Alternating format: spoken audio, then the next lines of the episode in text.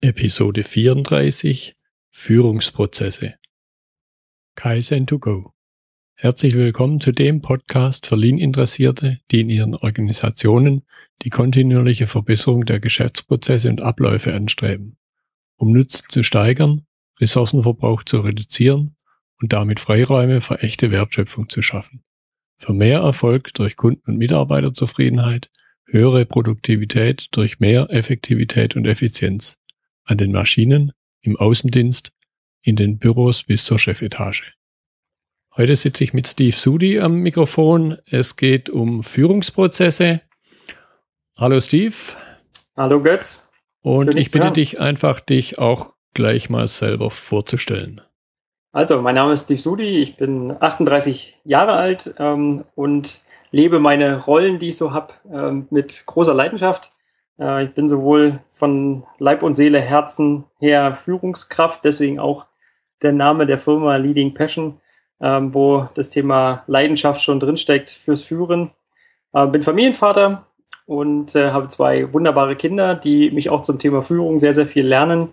Ähm, habe eine tolle Frau, die ähm, aufgrund ihres Pragmatismus ähm, den kopfgesteuerten äh, Steve Sudi, der dann ähm, ab und zu dann auch zu vielen Gedanken neigt, äh, dann auch in die richtige Richtung bringt. Ähm, und von daher gibt es ganz, ganz viele Rollen in meinem Leben, die ich ähm, sehr gerne lebe. Ähm, ich bin äh, parallel äh, Coach für Führungsthemen, sowohl für angehende Führungskräfte als auch erfahrene Führungskräfte und äh, unterstütze in Führungs- und äh, ja auch Lebensprozessen, weil auch das Thema Führung weit über das äh, Thema Führung an sich in der normalen Rolle hinausgeht und auch ins Leben hineinstrahlt, weil wir uns immer wieder in Führungsrollen befinden. Ja, und letztendlich führen wir auf jeden Fall uns selber. So, das Thema Führung hat ja speziell auch, darum geht es ja im weitesten Sinne immer irgendwo in meinen Podcast-Episoden, hat natürlich auch beim Thema Lean und Co. eine wichtige Rolle. Grundsätzlich haben wir ja ganz allgemeine Führungsthemen, du hast das gerade schon angerissen. Erzähl uns mal ein bisschen was den Zuhörern von deinem Führungsmodell Leading Passion.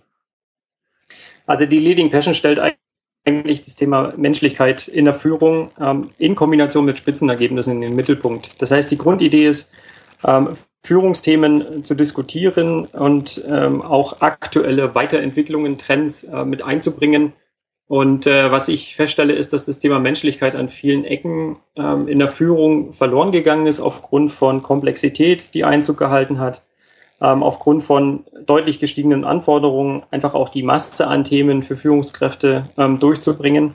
Und äh, was, äh, denke ich, wieder mehr Raum braucht, sowohl für die Mitarbeiter als auch für die äh, Führungskräfte selber, ähm, ist das Thema Menschlichkeit. Und darüber hinaus ähm, das mit dem Thema zu kombinieren, nicht nur zu sagen Menschlichkeit, ähm, das ist nett, sondern auch aufgrund dessen wieder äh, zu mehr Spitzenergebnissen äh, zu kommen. Das heißt, Prozesse sind an vielen Ecken schon sehr, sehr stark optimiert, was die technische Seite angeht. Und ich glaube ganz fest daran, dass das Potenzial in der Beziehung zwischen Mitarbeitern, Führungskräften äh, im, eingebettet in eine Unternehmenskultur, ähm, dass dort noch äh, sehr, sehr viele Potenziale auch noch zu, zu holen sind äh, im Sinne guter und zielgerichteter Zusammenarbeit und äh, dabei den Mensch nicht auf der Strecke bleiben zu lassen. Das heißt auch langfristige ähm, gute Ergebnisse zu erzielen. Und deshalb auch die Kombination ähm, bei der Leading Passion zwischen dem Thema Führung, Leidenschaft, Spitzenergebnis und Menschlichkeit. Ähm, der Slogan der Firma ist Lead, Learn, Live. Ähm, auch sich in der Führung so weiterzuentwickeln, ähm, dass dort ähm, auch das Thema Leben nicht zu kurz kommt und trotzdem ähm, auch, auch tolle Ergebnisse äh, mit im Einklang sind äh, mit einer guten Führungskultur, ähm, die dann, glaube ich, wieder mehr in den Mittelpunkt ähm, rücken sollte in ja, den Unternehmen. Das erzielen ja Führungskräfte ihre Ergebnisse nicht nur durch ihre eigene Arbeit, weil dann werden sie auch limitiert wie jeder mit 24 Stunden am Tag, sondern eben sie erzielen die Ergebnisse durch ihre Mitarbeiter und da bin ich absolut deiner Meinung, da spielt das Miteinander und die Menschlichkeit äh, eine ganz große Rolle. Jetzt hast du ja vorhin angedeutet, das Thema Coaching von Führungskräften. Ich habe da auch so ein bisschen den Aspekt Mentoring mehr in der Vorbereitung auf, aufgeschrieben. Was für eine Bedeutung hat für dich der Aspekt? Und so habe ich dich auch ein Stück weit erlebt auf dem letzten Führungskaffee. Was für eine Bedeutung hat für dich das Thema Mentoring im, Führungs-, im Entwicklungsprozess von Führungskräften? Das Thema Mentoring im Führungsprozess ist leider eine oft unterschätzte Größe und, und zwar von beiden Seiten, glaube ich, sowohl von den Führungskräften als auch von denen, die Führungskräfte werden wollen. Ähm, und doch ist es so wichtig, weil wenn man von Menschen lernen kann und die Möglichkeit hat, ähm, von Menschen zu lernen und im sprachlichen Bild, die schon auf dem Berg waren, wo man eigentlich rauf will, dann haben die schon ganz, ganz viele Erfahrungen gemacht auf dem Weg hoch. Und ähm, das, die, die Rückmeldung und die Erfahrungen weiterzugeben an die nachfolgende Führungsgeneration, ist eines der wichtigsten Dinge, ähm, glaube ich, die auch Führungs- und Führungskräfte berücksichtigen sollten, weil das dann neben den ganzen fachlichen Aspekten und ähm, den, den persönlichen Dingen auch ganz viel Befriedigung gibt, wenn man seine Themen und seine Erfahrungen auch weitergeben kann. Ähm, für mich gehört es untrennbar auch zum Führungsprozess dazu, nämlich die, die nachkommen, ähm, mitzunehmen auf, auf diesem Weg und, und ihnen Anleitung zu geben. Ähm, und ich hatte als, äh, als ich noch Assistenz war, ähm, äh, der Produktionsleitung, da hatte ich einen großartigen Mentor und auch einen Förderer, ähm, der mir ganz, ganz wichtige Dinge beigebracht hat, einfach durch Beobachtung nämlich zum Beispiel Menschlichkeit zu leben und auch immer Vorbild zu sein. Das heißt, auch das, was ich ähm, formuliere und das, was ich sage, muss eine Einheit sein mit dem, was ich, äh, dass ich dann auch tue, also die Taten, die ich dann auch vollbringe. Ähm, oder auch ganz einfache Sachen, äh, merk dir die Dinge und äh, dann hast du sie schneller abrufbereit und brauchst nicht ewig suchen. Und äh, das war für mich ganz, ganz wichtige Erfahrung, nämlich wirklich ähm, tolle Vorbilder zu haben, tolle Führungskräfte, von denen ich in jungen Jahren lernen konnte und auch heute noch lerne. Und ähm, der, der, der, der Effekt dabei ist, dass man die eigenen Erfahrungen sowieso macht und man hat zusätzlich noch Erfahrungen von anderen. Das heißt, die Fehler oder auch die Erfolgsmodelle, die dahinter stecken, ähm, die, die kann man sich quasi daran bedienen ähm, und in die eigene Führungsrolle äh, mit einbauen und braucht diese Erfahrungen dann quasi nicht selbst machen. Das heißt, der Lerneffekt, der dahinter steckt, ist viel, viel schneller. Und was ich halt sehe, ist, dass es oft bei angehenden Führungskräften eine große Überwindung ist, äh, sich Mentoren zu suchen. Und äh, auf der anderen Seite kenne ich viele Führungskräfte, die auch gern bereit sind, äh, die nachfolgende, nachfolgende Generation an die Hand zu nehmen äh, und auf diesen Weg mitzunehmen. Und deswegen ist das Thema Mentoring für mich ähm, sehr, sehr wichtig, ähm, sowohl in meiner Führungsrolle, das heißt, das weiterzugeben, als auch äh, das angehenden Führungskräften immer an die Hand zu geben und zu sagen, sucht euch Mentoren, die euch mitnehmen und machen wir uns auch nichts vor. Netzwerk ist in der Führung auch sehr, sehr wichtig. Und äh, auch ein gutes Netzwerk in Führungskreise zu haben, ähm, ist äh, ja auch für den eigenen Erfolg sehr, sehr wichtig. Und, und da noch eine Ergänzung dazu, ähm, und das ist das Thema auch Weiterentwicklung in der Führung. Führung entwickelt sich in den Grundfesten und in den Grundthemen, äh, glaube ich, gar nicht so viel weiter, aber die Rahmenbedingungen ändern sich relativ schnell. Und da ist es immer wichtig, auch als der, der lernt vom Mentor, ähm, auch gut zu reflektieren, äh, weil oft eine oder zwei Führungsgenerationen einfach dazwischen liegen und dann einfach zu schauen, was ist gut, was, was ist erfolgreich für mich, das nehme ich mit und vielleicht auch manche Dinge kritisch zu sehen, auch vom Mentor und zu sagen, das sind Dinge, die möchte ich gern anders machen ähm, und dann dort einen guten Ausgleich zu finden. Ja, ich glaube, da sollte man auch nie den Anspruch an irgendjemand haben, dass äh, ein Mentor in allen Aspekten perfekt sein muss, sondern man pickt sich halt das raus, wo man sagt, da ist schon ein Vorbild für mich. Und andere Dinge darf man unter Umständen aber auch einfach ignorieren. Ja, und, und ich gestehe mir auch selber ein in meiner Führungsrolle, dass ich jeden Tag noch Fehler mache. Ähm, und äh, das ist für mich ein guter, guter Grund, dann zu lernen. Und hoffentlich bekomme ich diese Fehler mit und kann dann daran arbeiten, um besser zu werden. Ja, ja. Und letzten Endes ist das, das Mentoring auch eine Art von, so nehme ich es für mich selber, aber eine eigene Art von Entwicklung für mich. Wenn ich andere unterstütze, entwickle ich mich ja selber noch weiter. Ja, auf jeden Fall, weil auch dort natürlich Erfahrungen auch beim anderen vorliegen. Und das geht mir, geht mir auch ganz genauso. Das heißt, ich kriege dann auch von ähm, angehenden äh, Führungskräften dann auch Fragen gestellt, wo ich selber auch nochmal ins Grübeln komme, weil einfach neue, neue Aspekte über die Fragestellung dann auch reinkommen. Und äh, das regt mich dann auch selber an, nochmal neu drüber nachzudenken und auch Dinge in Frage zu stellen. Mhm. Jetzt haben wir auf dem letzten Führungscafé, da gehen wir nachher noch ein bisschen drauf ein. Da war ja speziell der Aspekt, wie führe ich meinen Vorgesetzten wichtig. Mhm. Jetzt gibt's da ja verschiedene Teile. Erzähl doch darüber noch ein bisschen was. Also ich denke, das Thema, wie führe ich meinen Vorgesetzten, ähm, war einfach für uns mal ein Thema, wo wir ähm, mal einfach ein bisschen dahinter leuchten wollten. Weil das Thema als Chef seinen Chef zu führen oder auch als Mitarbeiter seinen Chef zu führen, das ist auch oft eins, was äh, verschwiegen wird. Es gehört aber genauso dazu, weil auch Führungsrollen ständig in der Wechselwirkung sind. Und wir haben uns einfach gesagt im Führungscafé, wir stellen das Thema mal in den Mittelpunkt, um auch ähm, bewusst zu machen, dass ich auch meinen Chef führen kann und dass es dort auch ein bestimmtes Vorgehen äh, gibt, an dem man sich orientieren kann. Ähm, das sind im Wesentlichen ähm, aus unserer Sicht fünf Schritte, um äh, dort ähm, auch erfolgreich zu sein in dieser Führungsrolle. Und ähm, das sind diese fünf Schritte. Das erste ist, erfasse die Bedürfnisse. Das heißt auch zu schauen, ich habe ähm, dort einen Menschen vor mir, ähm, der auch seine Bedürfnisse und auch seine Ziele hat. Und erstmal ähm, zu Beginn zu erfassen, in welche Richtung geht es denn, äh, welche Ziele verfolgt mein Chef, äh, wo hat er seine Schwerpunkte? Und ähm, um einfach ein Bild zu kriegen, nachdem ich mich, äh, weil ich halt auch in einer, in einer hierarchischen Struktur bin, ähm, dann auch ein Stück weit zu orientieren, weil es auch darum geht, am Ende ähm, auch den Chef erfolgreich zu machen. Und dann das Thema Sympathie wird des Öfteren immer, ähm, ja, ich sag mal, versachlicht, aber letzten Endes geht es auch darum, eine gewisse Sympathie zu haben. Und zwar nicht der Sympathie willen, sondern ähm, wenn das Wertesystem zu weit auseinander liegt, was beide Partner einfach haben, äh, dann wird es zu Spannungen kommen. Und es wird insbesondere in dieser, in, der, in einer Führungssituation werden diese Spannungen treten dann zutage und, und führen dann dazu, dass, dass nicht effizient gearbeitet wird, dass nicht zielgerichtet gearbeitet wird und auch nicht effektiv. Und äh, wenn diese Werte aber zu, zusammenliegen und da müssen beide dann auch ein Stück weit sich darauf einstellen, ähm, dann kann man dort auch Spaß in der Aufgabe haben und findet dann auch Motivation. Und äh, wenn diese zwei Voraussetzungen, also die Bedürfnisse mal klar sind und auch ein, Stück weit Sympathie auch da ist, wir wollen ja auch ein bisschen Spaß an der Arbeit haben, ähm, dann geht es natürlich letzten Endes auch darum, das Business äh, zu haben, im dritten Schritt auch die Anforderungen, die gestellt werden, auch ein Stück weit zu erfüllen. Ähm, das sind ähm, ganz wichtige Voraussetzungen, denn letzten Endes geht es auch darum, dass die Arbeit, die dort ist, getan werden muss. Und äh, damit mit den ersten drei Schritten ähm, schafft man sich aber schon mal eine Basis in der Zusammenarbeit auch mit dem Chef. Vierter Schritt, da geht es dann darum, die Feedbacks auch umzusetzen, die man bekommt, äh, weil es ist eine Beziehung, die auf Gegenseitigkeit natürlich auch beruht. Also auch die Größe selber zu haben, auch zu sagen, auch ich habe meine Ansprüche, aber auch natürlich offen zu sein von dem, was man auch von außen als Feedback bekommt.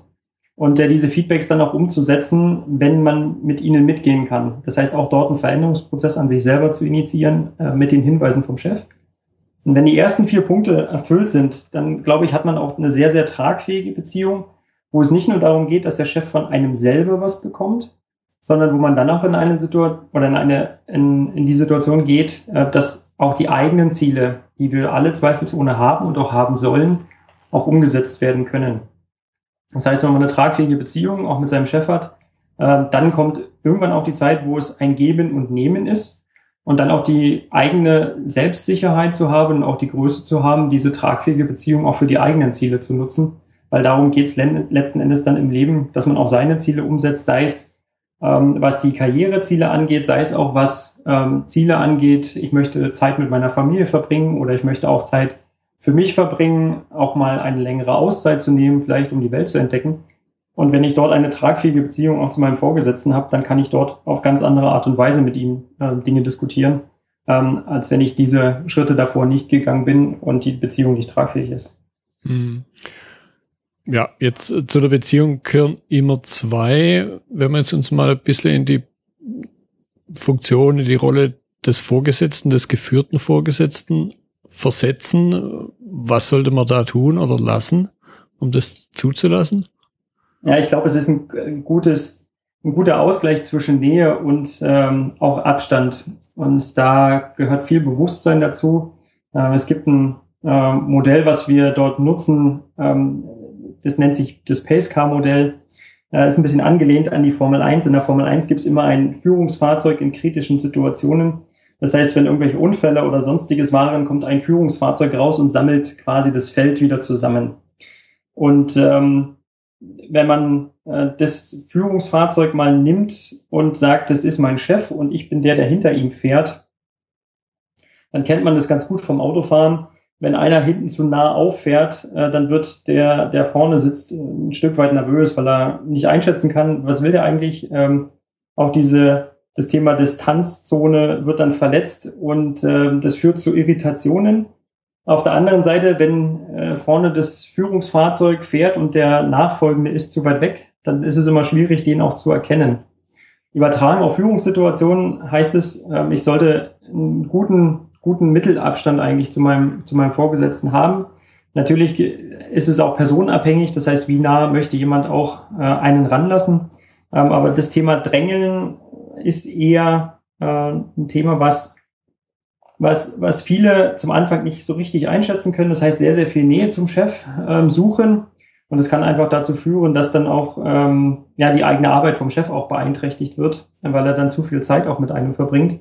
Auf der anderen Seite kann es auch sein, dass die Fähigkeiten gar nicht erkannt werden, ähm, weil man sich halt auch nicht zeigt. Und ich glaube, in der Mitte gibt es dann so eine Leistungszone, wo ähm, Eigenständigkeit gefragt ist ähm, und natürlich auch klar Ergebnisorientierung. Ähm, aber diese sollten auch nach außen hin sichtbar werden, ohne ähm, jetzt aufdoktriert zu werden für den Chef. Und äh, ich glaube, in der Mitte gibt es dann genau diese Leistungszone, wo es dann, wo es dann auch passt und äh, auch der Chef dann den Mitarbeiter sieht oder die Mitarbeiterin oder, und äh, auf der anderen Seite ähm, aber auch genügend Abstand da ist, um auch eine Selbstständigkeit und eine Entwicklung zuzulassen. Mhm. Das finde ich jetzt einen interessanten Aspekt, weil ich kannte dieses Thema Distanz und Nähe, das ist mir schon beim Boris Grundl mal begegnet, da aber sehr stark beeinflusst, gesteuert durch die Führungskraft. Aber du sagst jetzt, und das finde ich, wenn ich drüber nachdenke, absolut richtig, es gehören ja immer auch da wieder immer zwei dazu. Das heißt, sowohl der Vorausfahrende beeinflusst Nähe und Distanz, aber der, der hinterherfährt, eben auch. Ja, und was ich halt auch in, in, in Führungssituationen schon oft erlebt habe, dass viel, also dass es Mitarbeiter oder Mitarbeiterinnen gibt, auch die eine oder andere Mitarbeiterin mehr, die eigentlich eine Top-Leistung liefert, ähm, auch sehr, sehr viel in Zusammenhängen denkt, ähm, sehr, sehr viel ähm, auch fürs Team mitdenkt, aber nach außen hin eine Schwelle da ist, sich nicht in dem Maße zu zeigen. Und das ist dann das Bild, das im Rückspiegel das Bild ähm, dann vom Fahrer sehr, sehr klein ist ähm, und dann die Wahrnehmung einfach fehlt, um, um auch solche Leute dann zu erkennen im Sinne von, das könnten vielleicht auch potenzielle Führungskräfte sein oder auch die Leistung entsprechend dann zu würdigen.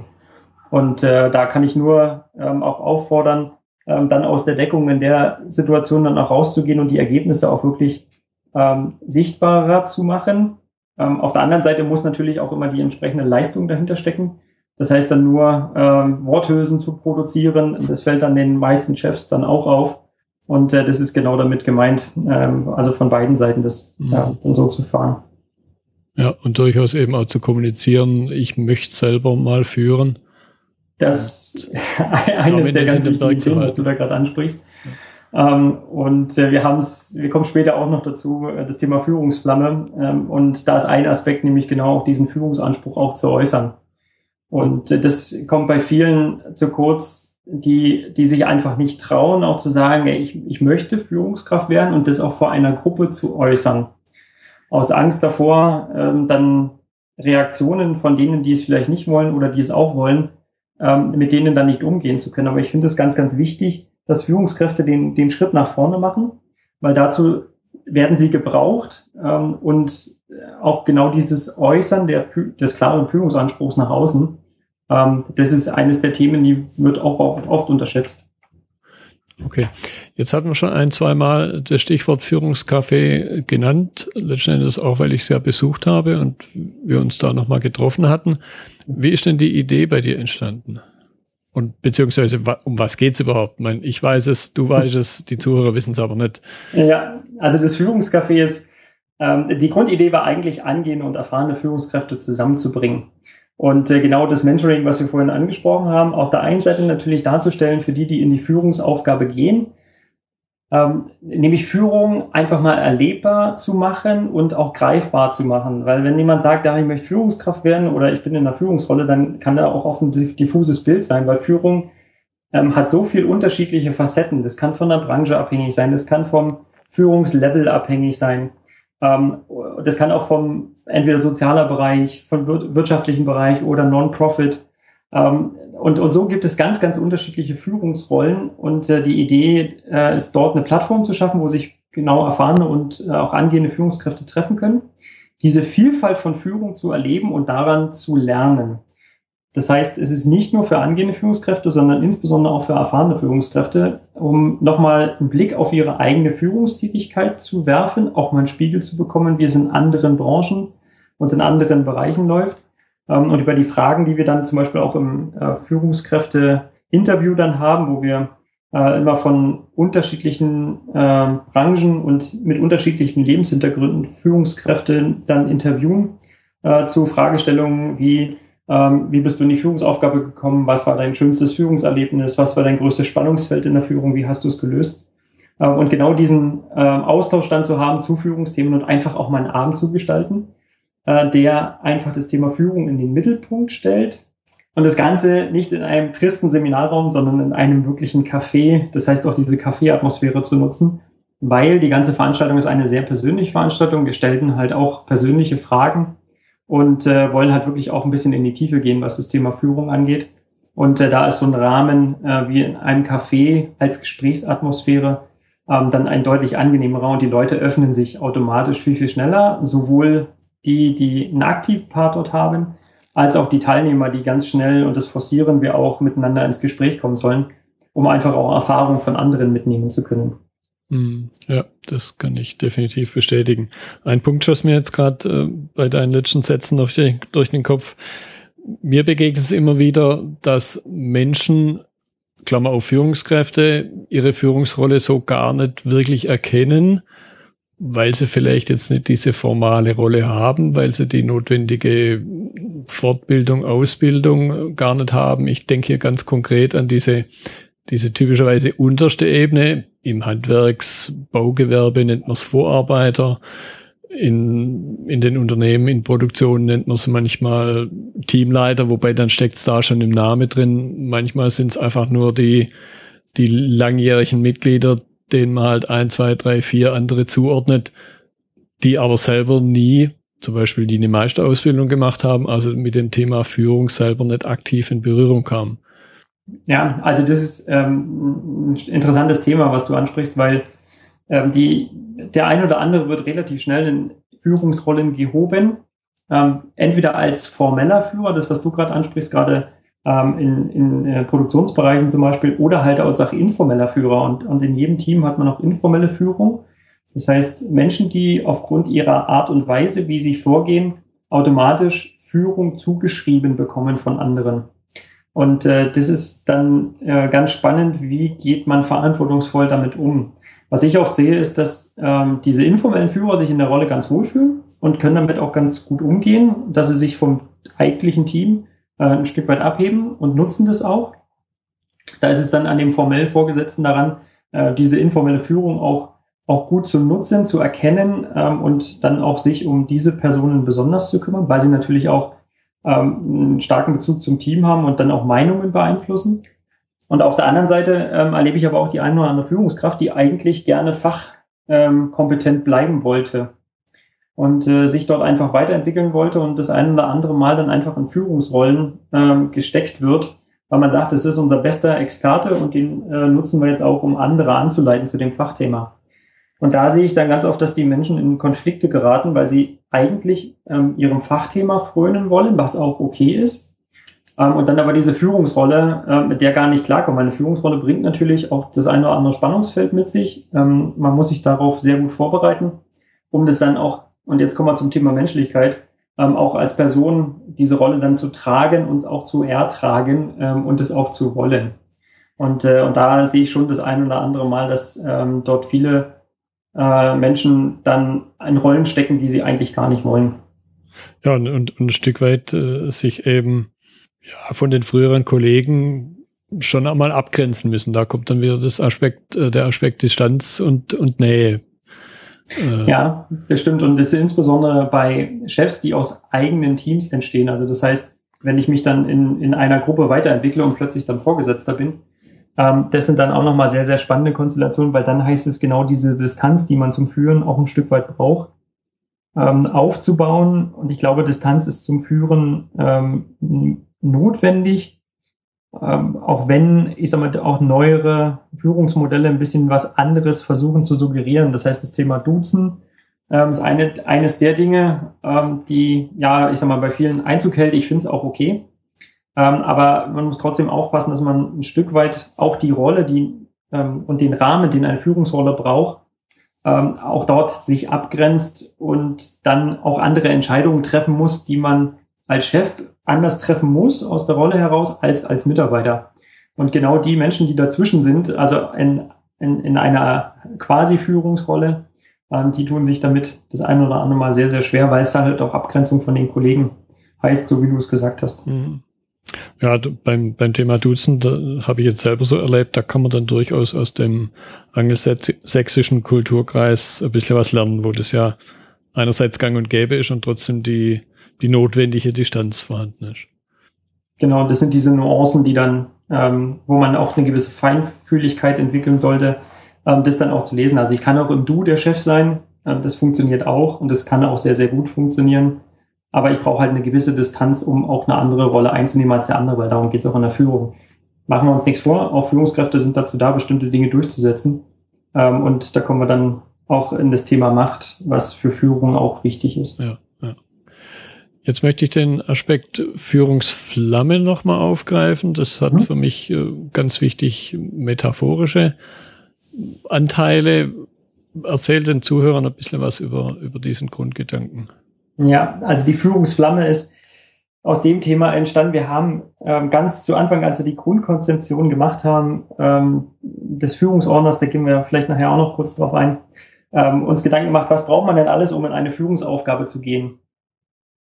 Und äh, wir sind dann am Schluss auf 40 äh, Elemente gekommen, äh, wo wir sagen, da sollte man unbedingt mal dran vorbeigekommen sein, wenn man in Richtung Führung geht. Das hat was mit ähm, Führungskompetenz zu tun, mit wie denkt eine Führungskraft, ähm, was macht eine Führungspersönlichkeit aus und äh, welche Führungserfahrungen sollte man ähm, denn haben. Und äh, wir haben das dann auf einen schrägen Zeitstrahl, der so von links unten nach rechts oben auf dem Flipchart ähm, aufgezeichnet war, haben wir äh, genau diese Post-its hingehangen und mit den 40 Elementen, die wir gefunden haben, und äh, haben dann äh, eigentlich versucht, der Grundansatz war, was ist der frühestmögliche Zeitpunkt, wann ich die, wann ich diese Elemente auf dem Weg zur Führungsaufgabe ähm, denn machen sollte.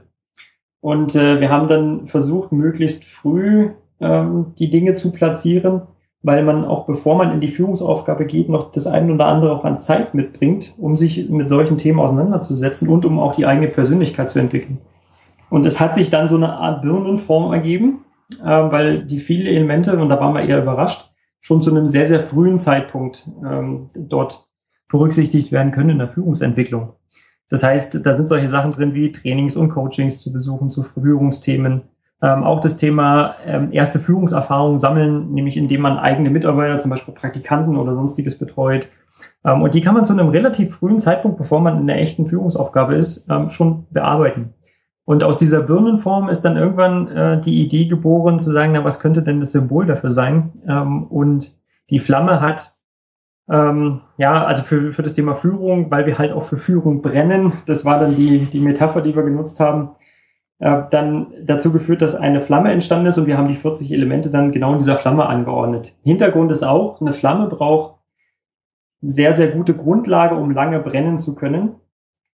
Und äh, eine Flamme wächst auch, wenn sie eine gute Basis hat. Und äh, wo ist die Flamme am höchsten? Das kannst du mir sicherlich auch, äh, oder wo ist die Flamme am heißesten? Das kannst du mir sicherlich auch beantworten. Aber wenn ich es richtig, wenn ich mich richtig erinnere, ist es etwas oberhalb der Spitze, da wo, nee, da wo es blau ist, glaube ich, oder? Genau. Ja. Ähm, das heißt, am, an der Spitze der Flamme ähm, ist, die, ist die höchste Temperatur. Und das ist für uns das Symbol zu sagen, also wenn ich da oben angekommen bin und alle Elemente zumindest mal betrachtet habe, und mich damit auseinandergesetzt habe, ähm, dann äh, bin ich auch bereit für die Führungsaufgabe. Weil das, was ich oft erlebe, ist, wenn Menschen zu schnell oder zu früh ähm, oder sich nicht ordentlich damit auseinandergesetzt haben, in die Führungsrolle zu gehen, dann kommen die in der Führungsrolle an und sind mit ihrer eigenen persönlichen Entwicklung zum Thema Führung noch mit sich selber beschäftigt. Und jetzt kommt ähm, ein ganz schwieriges Thema, weil Führungskräfte sind immer sichtbar. Das heißt, Mitarbeiter schauen immer, was macht mein Chef oder meine Chefin und wir sind ständig unter Beobachtung. Ja. Und wenn ich dann mit mir selber nicht im Reinen bin und gehe dann in diese Führungsrolle, dann gucken alle Mitarbeiter zu, wie ich mit mir selber beschäftigt bin und mein Fokus ist bei mir und nicht bei meiner Mannschaft oder bei meinen äh, Chefs oder meinen äh, entsprechenden Führungskollegen. Und deswegen dieses Symbol der Flamme, nämlich genau diese Elemente zu durchlaufen. Und dann ist unsere Hypothese, dann ist man auch bereit für die, für die Führungsaufgabe, weil man dann mit sich im Reinen ist und dann nach außen gucken kann und nach außen wirklich arbeiten kann, weil das ist das, worum es in der Führung auch geht, ähm, nämlich die, ähm, das Team zu vertreten, das Team ähm, zu begleiten und auch sich mit anderen Führungskräften auseinanderzusetzen. Und so ist das Symbol mhm. der Flamme entstanden. Ja, ja. Und unterm Strich einfach deutlich sexier wie eine Birne. ja, das stimmt. Okay, ein weiteres Stichwort noch war der Aspekt Führungsordner. Ja. Das jetzt ganz kurz am Führungskaffee vorgestellt wurde. Deshalb bin ich einfach neugierig und, und frage hier mal nach, um was geht's da im Detail? Ja. Also meine persönliche Historie war so, dass ich mit 27 Jahren vor der Herausforderung stand, 400 Menschen zu führen in dem Produktionsbereich. Und äh, ich hatte mich in Vorbereitung auf meine Führungsaufgabe natürlich schon auch mit Führungsthemen auseinandergesetzt. Aber ich hatte trotzdem ähm, leider nicht äh, diesen Leitfaden, wie mache ich das denn und wie gehe ich denn in eine Führungsaufgabe und was muss ich denn dazu alles tun. Ich habe viele, viele Bücher gelesen, aber ich habe nicht ein Handbuch in die Hand bekommen, wo es halt heißt, ähm, und das solltest du tun in Vorbereitung auf eine Führungsaufgabe, auch, auch dieser Größenordnung beziehungsweise auf die erste Führungsaufgabe. Es gibt relativ viele Bücher zum Thema 100 ähm, Tage ähm, Führungskraft und sonstiges, aber was muss ich denn eigentlich tun, um wirklich sauber in diese Aufgabe zu wachsen? Ja, und da ich diesen Leitfaden dann nicht gefunden habe, ähm, habe ich mich dann aus meiner eigenen Historie heraus dann irgendwann selbst hingesetzt und habe gesagt, jetzt schreibe ich einen. Ähm, und daraus ist dann genau diese Roadmap to Leadership entstanden, nämlich dieser Führungsordner. Und äh, dort sind genau diese Führungselemente nochmal beschrieben, äh, die in der Führungsflamme sich wiederfinden. Und insbesondere im ersten Teil gibt es einen Reflexionsteil zum Thema Führung. Das heißt, auch meine eigene Führungshistorie anzusehen, was motiviert mich denn an Führung, wie bin ich denn ähm, in der Vergangenheit mit Führung umgegangen, wo habe ich Führung erlebt, äh, wo habe ich selber geführt, um sich einfach bewusst zu machen, was in einem steckt zum Thema Führung. Und äh, so ist der Ordner dann auch aufgebaut. Das heißt am Anfang diese Reflexion, dann die 40 Elemente, dann gibt's auch ein Erfolgsjournal, wo man seine Erfolge in Führungsaufgaben auch eintragen kann. Es gibt Deklarationen, das sind im Prinzip so Glaubenssätze, die man sich zum Thema Führung ähm, dann ähm, selbst beibringen kann und auch eigene definieren. Und am Ende gibt es dann fünf Führungsporträts äh, von erfahrenen Führungskräften, sehr, sehr spannenden Führungskräften aus unterschiedlichen Bereichen, ähm, die dann einfach ihre Erfahrungen zum Thema Führung weitergeben, um die Vielfalt von Führung, das, was ich vorhin auch angesprochen hatte, weiterzugeben und auch Lust auf Führung zu machen. Dazu ist der Führungsordner da. Warum das Format eines Führungsordners? Äh, Führung entwickelt sich und in dem Lernen und in dem Bearbeiten der Themen äh, haben wir gesagt, wir wollen was Aktives auch haben, was man nutzen kann. Das heißt, äh, dort sind viele, viele Möglichkeiten, selber seine Gedanken einzutragen. Man muss auch seine eigenen Themen ähm, dort bearbeiten und äh, um klareres Bild von sich selber in der Führungsaufgabe zu bekommen. Und ähm, es geht auch darum, die Erfahrung, die man macht, auf dem Weg zur Führungskraft in diesen Nutzer, in diesen Ordner einheften zu können. Deswegen auch der Ordner, er soll wachsen, er soll leben. Ähm, auch wenn es äh, dann Führungscafé-Menüs äh, gibt, ähm, die kann man dort auch mit einheften. Und es soll einfach ähm, das ja eine Grundlage sein, um sein eigenes Führungsverständnis zu entwickeln. Und äh, deswegen auch so flexibel, dass man den auch jederzeit erweitern kann und auch bei Seminaren, die wir dann anbieten, die Unterlagen dort mit dazu zu heften um äh, dort voranzukommen in seiner eigenen Führungsaufgabe. Mhm. Okay. Wenn sich jemand dafür interessiert, kommt er am besten auf dich zu, nehme ich an. Auf jeden Fall. Und äh, wir sind jetzt gerade ähm, auch dabei, diesen Führungsordner dann ähm, ganz offiziell auch zum Verkauf zu bringen. Und das wird dann auch über Amazon etc. Äh, okay. wird dann auch der Führungsordner zu erhalten sein. Und im nächsten Führungscafé äh, wird dann auch die Präsentation entsprechend sein. Okay, prima. So, zum Abschluss noch die kleine Bitte. Was wären denn so deine zentralen ein, zwei Tipps für Nachwuchsführungskräfte oder für die Führung von Führungskräften? Ja, da ich beide immer ganz gerne ähm, ähnlich behandle, vor dem Hintergrund, ähm, dass auch angehende Führungskräfte sich schon mit Themen aus der ähm, Führung auseinandersetzen sollen, die sie später dann haben, ähm, ist für mich ganz wichtig, dass man die eigene Persönlichkeit und die eigene Person nicht in den Schatten stellt ähm, und sagt, ich gebe jetzt alles, um diese Führungskarriere machen zu können und vergesse meine anderen Lebensbereiche, weil aus meiner Erfahrung heraus rächt sich das, weil die werden, irgendwann werden die sich melden. Und äh, darum auch ähm, die, die, die, die klare, klare Bitte an die Führungskräfte beziehungsweise auch an angehende Führungskräfte und diskutiere, das diskutiere ich ganz viel, ähm, auch zu sagen, hey, wo stehe ich denn als Person und Führungskraft zu sein, ist eine unserer vielen Rollen. Und das schließt sich der Kreis zum Anfang von unserem Gespräch. Ähm, deswegen betone ich das auch immer, dass Führungskraft zu sein ist eine Rolle und wir haben aber noch viele andere Lebensbereiche und äh, die sollten gleichberechtigt sein und das ist die, die eigentlich die Grundbotschaft, die ich auch gerne weitergeben würde, nämlich dieses Lead, Learn und Live. Das heißt auch das Leben da hinten nicht äh, zu vergessen und sich auch weiterzuentwickeln, um dann auch in allen Lebensbereichen erfolgreich zu sein. Wobei in allen Lebensbereichen auch Führungsaspekte mit reinkommen, die man natürlich auch nutzen kann. Ähm, aber äh, bei sich zu bleiben und äh, dann ja auch das Thema, was möchte ich in vielen, vielen Bereichen meines Lebens, wo, wie werde ich in Summe erfolgreich, ähm, das mitzugeben und äh, trotzdem äh, auch sehr, sehr viel Lust an dieser Aufgabe zu finden, weil das, was ich erlebe und, und es gibt eigentlich nichts auf der Welt, was großartig ist, was nicht über Teams entstanden ist. Das heißt, Menschen alleine, die erfolgreich waren, die haben tolle Dinge zustande gebracht. Aber die wirklich großartigen Sachen, die sind immer daraus entstanden, dass es Teams gab, dass es Führungskräfte gab, ähm, und die gemeinsam dann etwas entwickelt haben, was sich vorher keiner vorstellen könnte. Und das ist das, was mich auch total antreibt, ähm, Ideen zu entwickeln mit Teams zusammen, mit anderen Führungskräften zusammen, die, wo, wo vorher keiner dran gedacht hat. Und das macht für mich dann Führung aus, dass Dinge entstehen, von denen man vorher nicht gedacht hat, dass es sie gibt. Ja, die letzten Endes der Einzelne, auch die einzelne Führungskraft alleine gar nicht hätte schaffen können. Genau. Ja. Prima, das war, fand ich jetzt auch ein schönes Schlusswort. Steve, ich danke dir für die ja, fast 40 Minuten jetzt. Waren sehr viele interessante Aspekte dabei, auch für mich. Und ich bin jetzt nicht erst seit, seit gestern in dem Umfeld unterwegs, aber auch da wieder viele Impulse dabei. Ja, vielen Dank. Ich danke dir. Ich danke dir, Götz. Hat mir sehr, sehr viel Spaß gemacht. Das war die heutige Episode im Gespräch mit Steve Sudi zum Thema Führungsprozesse.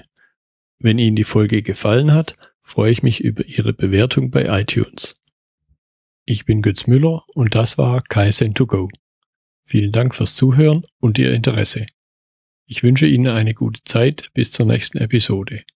Und denken Sie immer daran, bei allem, was Sie tun oder lassen. Das Leben ist viel zu kurz, um es mit Verschwendung zu verbringen.